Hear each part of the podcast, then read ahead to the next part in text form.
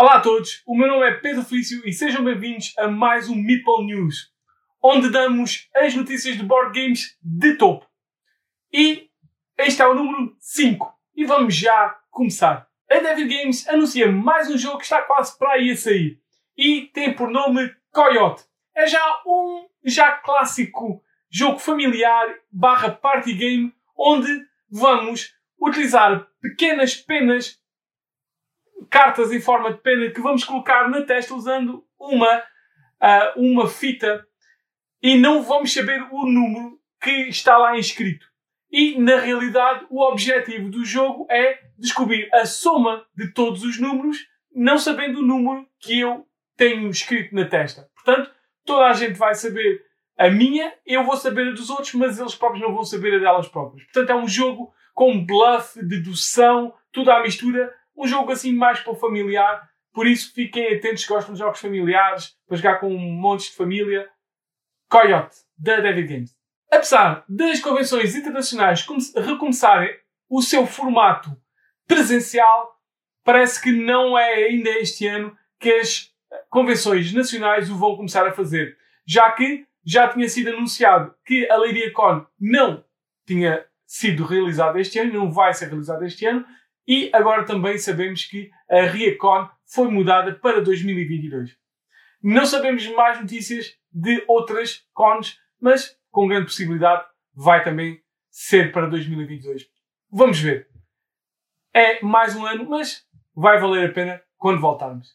Um excelente anúncio logo no princípio da semana passada foi que a editora Capstone Games tem preparada a nova expansão para o excelente Maracabo de Alexander Pfister. É verdade. Esta expansão tem por nome de Uprising e é uma expansão que vai introduzir uma mais profundidade de legacy, bem como poderes assimétricos para os vários, ou habilidades assimétricas para os vários jogadores e muito mais conteúdo em forma de missões, em forma de campanha e uh, num total uh, uh, aumento de conteúdo para este jogo que certamente muitos vão querer adquirir.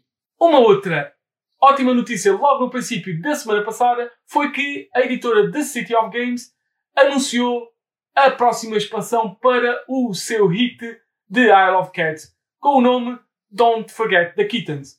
E vai ter três novos módulos, dois dos quais já foram ditos. O primeiro vai ser sobre os pequenos gatinhos, portanto, crias de gatinhos que vão também ser colocadas no barco e tentadas ser salvas. E o outro, e talvez mais curioso módulo, é que vamos poder salvar outras bestas, outros animais místicos e estranhos que vão ter também pequenas miniaturas meeples muito, muito giros. Por isso, se são fãs e são colecionadores deste The Isle of Cats, fiquem atentos a Don't Forget the Kittens, que está quase aí a chegar em Kickstarter. A outra curiosa notícia também da The City of Games foi que, durante o Kickstarter para a expansão Don't Forget the Kittens, vai também fazer a campanha para um novo Roll and Write, que vai ser chamado The Isle of Cats Explore and Draw. Vai ser então um flip and write usando cartas com pequenos poliminos para escrever então esses poliminos e desenhar esses poliminos no barco. Portanto, vai ser uma versão Flip and Write do Diablo Cat. Bastante curioso e certamente os fãs deste jogo e principalmente de Roll and Write vão ficar bastante, bastante interessados. A editora Trumpet Games anunciou que vai lançar um novo jogo do mesmo designer do seu hit Dawning the Purple, com o nome Halls of Hagra. Este vai ser um jogo solo, mas euro. Vai ter a tema da Segunda Guerra Mundial mas na verdade não vai ser um wargame nem um jogo com esse tipo de mecanismos. Vai ser sim um euro com uh, bag building, worker placement e a uh, gestão de recursos, onde vamos ter que defender uma uh, fortaleza isolada norueguesa de forças invasoras nazis. Portanto, sem dúvida, para todos os fãs de jogos solo e euros, com temáticas que normalmente não são utilizadas, Halls of Hagar.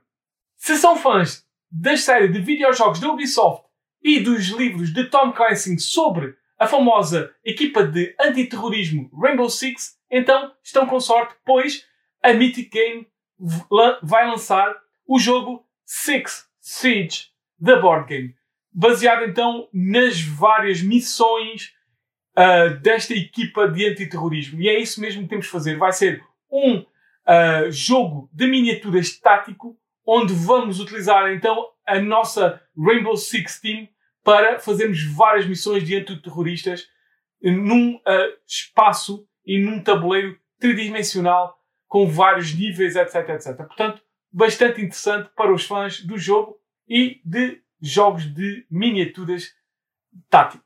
Outro jogo de miniaturas também anunciado durante a semana passada é o Werewolf The Apocalypse Retaliation.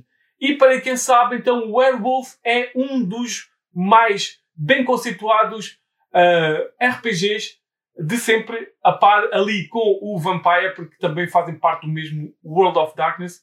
E vamos ser então uh, personagens lobisomens das várias uh, tribos desta, desta Werewolf, deste RPG, que vamos ter que lutar contra as forças destruidoras do espírito de Worm.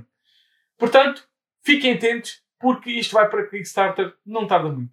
Se são daqueles que vibravam com as animações dos anos 80, então ficam a saber que a Renegade Games tem uma surpresa para vocês, já que anunciou o Transformers Deck Builder.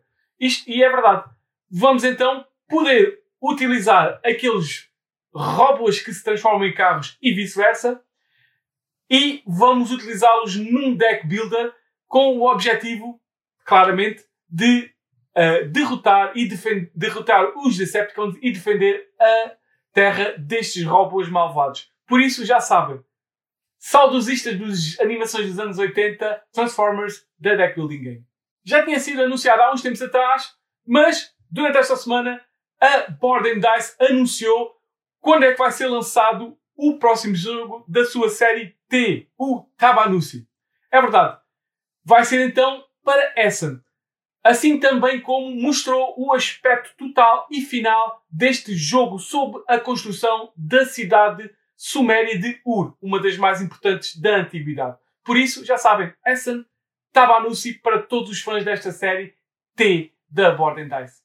E depois das notícias, vamos aos destaques de Kickstarter desta semana. Vamos lá. A editora Fireside Games lançou em Kickstarter durante a semana passada o seu hit um dos maiores jogos da sua uh, Band, o Castle Panic, numa versão deluxe.